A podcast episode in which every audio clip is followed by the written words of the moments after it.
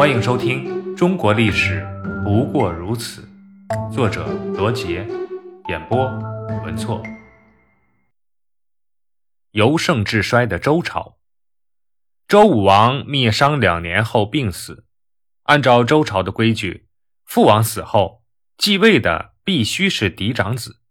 可是周武王的长子周成王姬诵，当时还是个裹在襁褓中的婴儿。武王的弟弟周公旦担心诸侯们欺负成王年幼，于是他就自己摄政，代替他的侄儿管理国家。周公旦非常能干，他曾辅佐哥哥周武王治理国家，现在他又一心一意辅佐侄子周成王。可是这样一来，却遭到他的弟弟管叔先和蔡叔度的嫉妒。这两个人造谣说。周公旦并不是真心辅佐成王，他打的主意是谋夺王位，小侄子就要死在他的叔叔手里了。这个谣言传播开，许多人信以为真。遭到诽谤的周公旦，一方面更加勤勉的治国，一边恳切地对人解释。他忙得不可开交，有时候为了接待贤能之士，他洗一次头发要中断三次，吃一顿饭也要三次放下筷子。将进嘴的饭菜吐出来，先接待来客或处理完正事，再接着吃饭。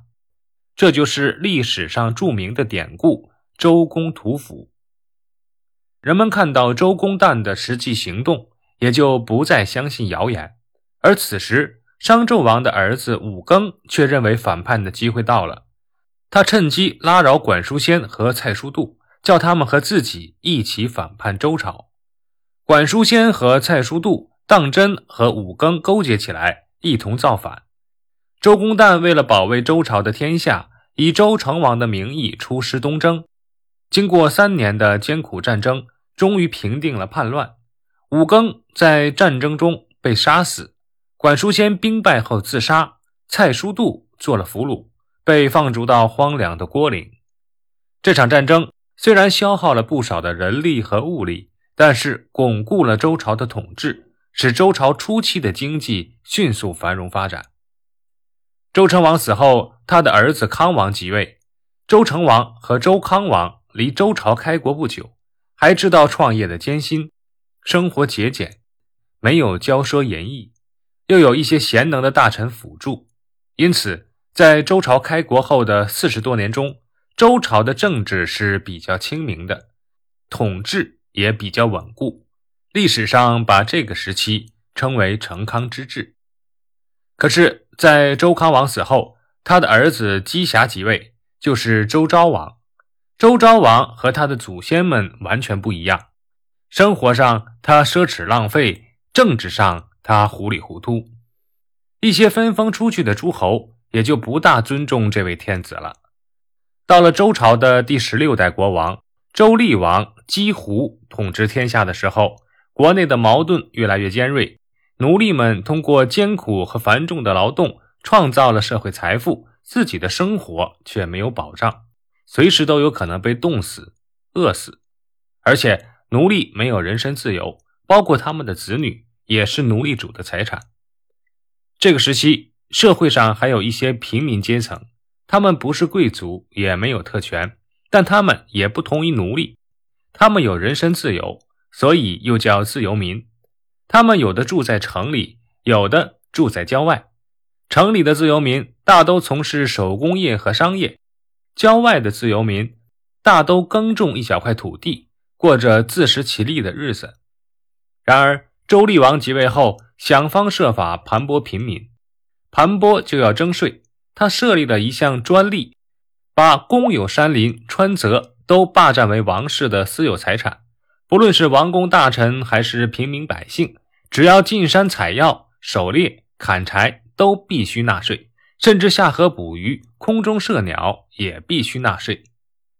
平民们私下的议论、抱怨，让周厉王非常的愤怒。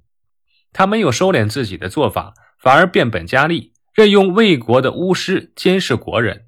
禁止百姓议论朝政、讨论国事。他下达了一道政令：谁敢议论国事，马上报告，一律杀无赦。政令一出，社会气氛变得紧张而恐怖，街上熟人见面都不敢交谈，只能互相使个眼色，或是简单的打个招呼。周厉王十分自得，认为自己的手段十分的高明。大臣昭公劝告周厉王说：“如不废除专利税，恐怕会发生暴乱。”周厉王根本听不进去，他认为自己的高压政策已经取得了显著的效果。昭公见他执迷不悟，又劝谏说：“您把百姓的嘴堵住，就像把汹涌的河水堵住一样。一旦河堤决口，储蓄的矛盾爆发，后患无穷。应当采取疏通河道治水的方法治理百姓。”广开言路，让百姓把心里话讲出来，这样的严刑峻法能维持多久呢？周厉王却听不进去。很快，刚过三年，昭公的预见变成了现实。公元前八百四十一年，一场声势浩大的暴动爆发了，京郊地区的平民以及商人、手工业者，甚至王宫卫戍部队的士兵都参加到暴动中。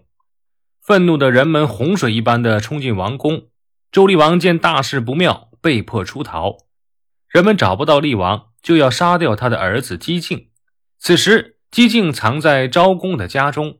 昭公为了保护周王室的血脉，让自己的儿子冒充太子姬敬，这才保住了姬敬的性命。姬敬继承了王位，为周宣王。他连年征战。镇压奴隶和平民接连不断的反抗。此时，当年分封出去的诸侯看到周王室的势力日渐衰弱，也不大服从天子的支配了。周朝的统治摇摇欲坠，周朝由强盛一步步走向了衰落。档案五：周昭共和。周厉王时期，平民暴动以后。大臣昭公和周公二人被推荐共同摄政，第一次产生了由贵族政权的集体共治的中央政府，历史上称为周昭共和。这一年又被称为共和元年，也就是从这一年开始，中国历史有了准确的年代可以考察。周昭共和历时十四年，到了公元前八百二十八年，周厉王在流亡地质死去。厉王的儿子姬敬即位，为周宣王，恢复君主政治。